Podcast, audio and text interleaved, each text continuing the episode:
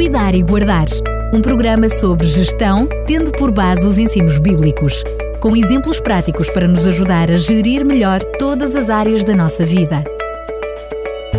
Cuidar e Guardar. Passada mais uma semana, voltamos a estar juntos para lhe trazer mais um Cuidar e Guardar.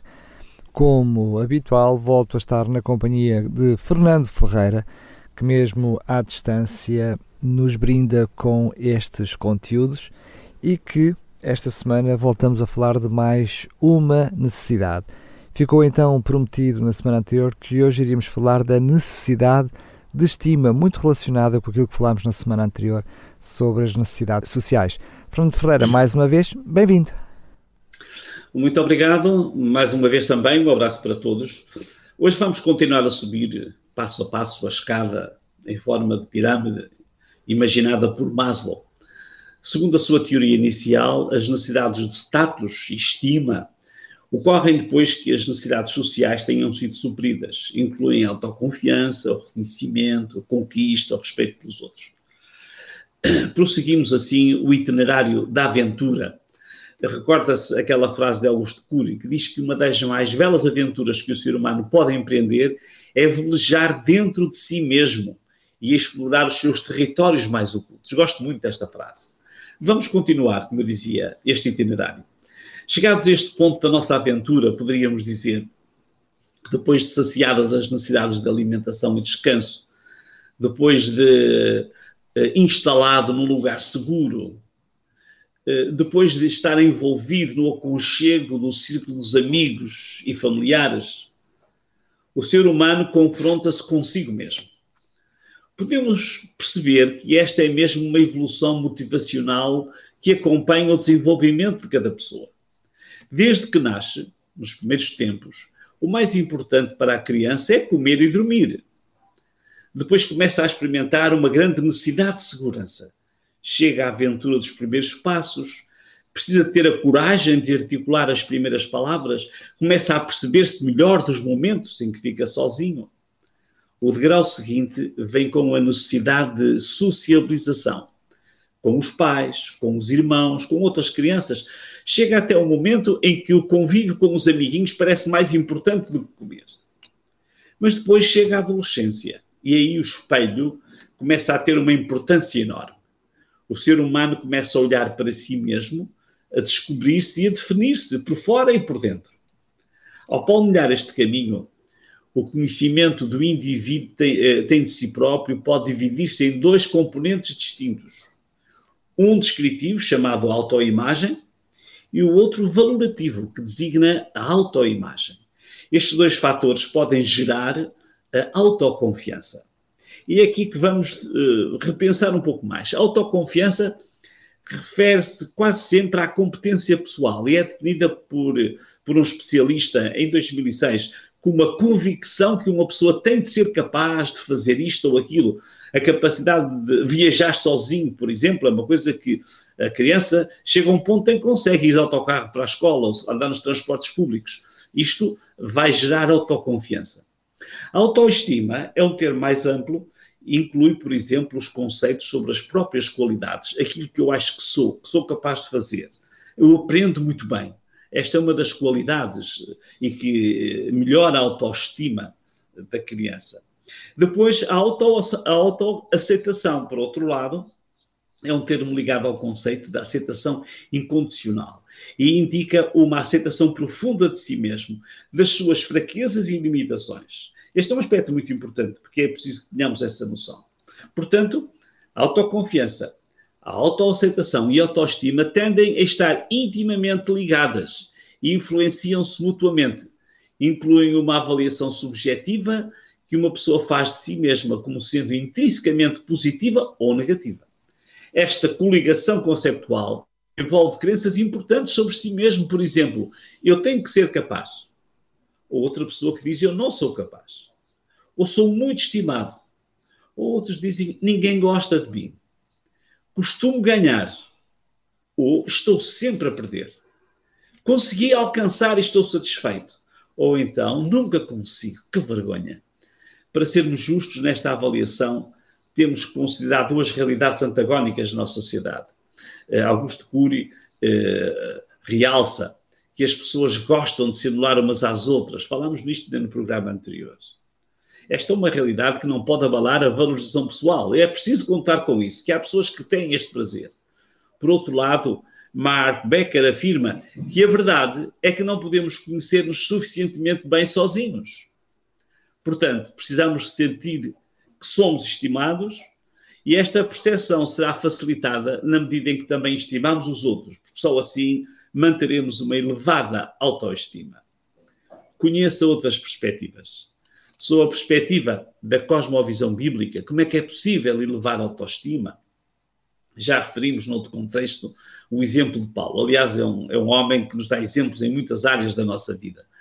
Que encontrou uma solução perfeita quando a sua autoestima estava pelas ruas da amargura. Quando Paulo velejava dentro de si mesmo, encontrava-se com monstros demolidores. A autoestima ficava por baixo. Ele tinha sido homicida ao participar em processos em que muitos cristãos foram perseguidos e até mortos. E ele gritava no seu interior: Que homem infeliz que eu sou! Quem me libertará deste corpo que me leva à morte? Muitas razões eram suficientes para levar Paulo a pensar assim. Como seria possível recuperar destas cicatrizes vergonhosas?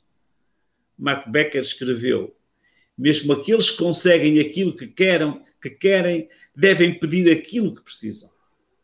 Sozinhos jamais conseguiremos o que quer que seja. E Paulo precisava de se ver uh, por outra perspectiva precisava de encontrar alguém que o ajudasse e o libertasse deste peso e escreveu logo a seguir. Pois bem, graças a Deus, porque foi isso justamente feito por Cristo.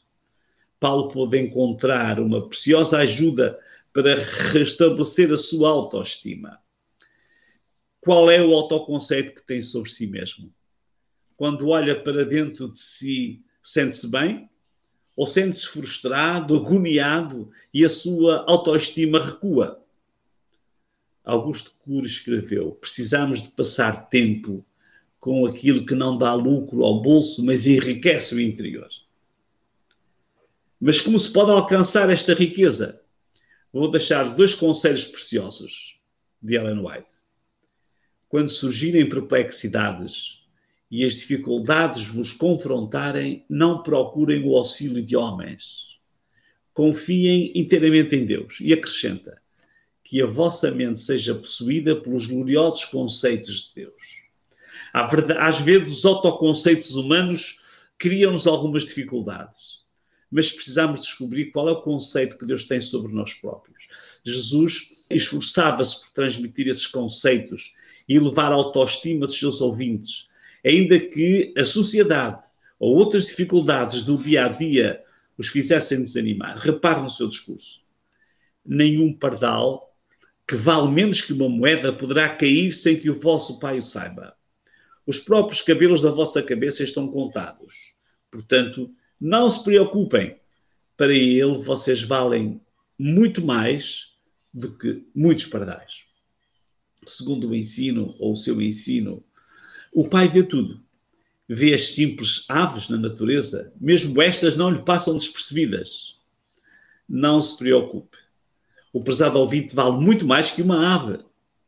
No livro de Salmos também encontramos uma fórmula que pode contribuir para melhorar a autoestima.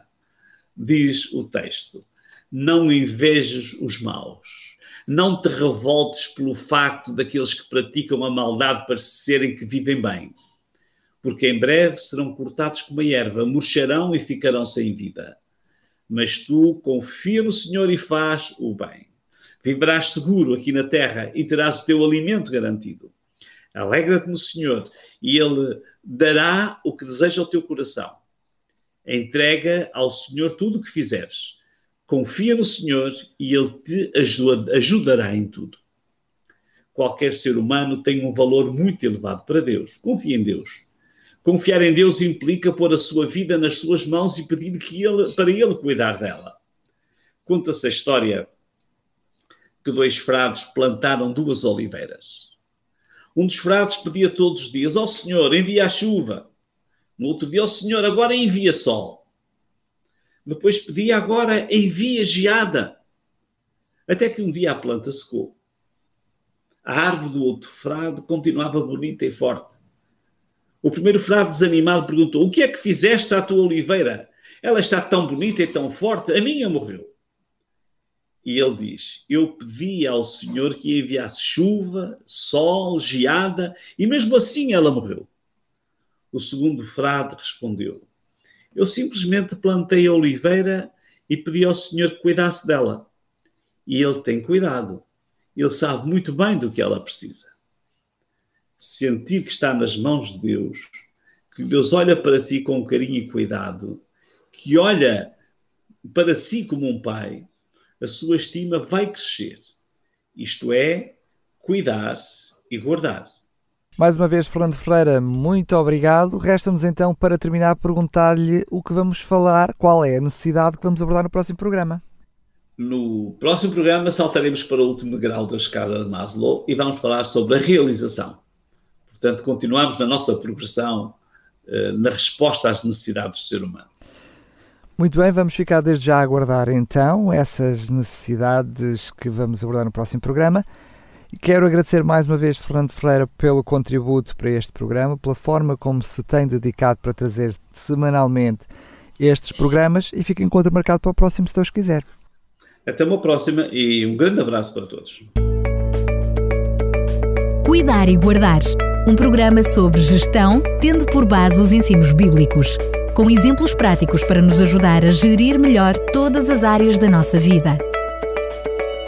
Cuidar e Guardar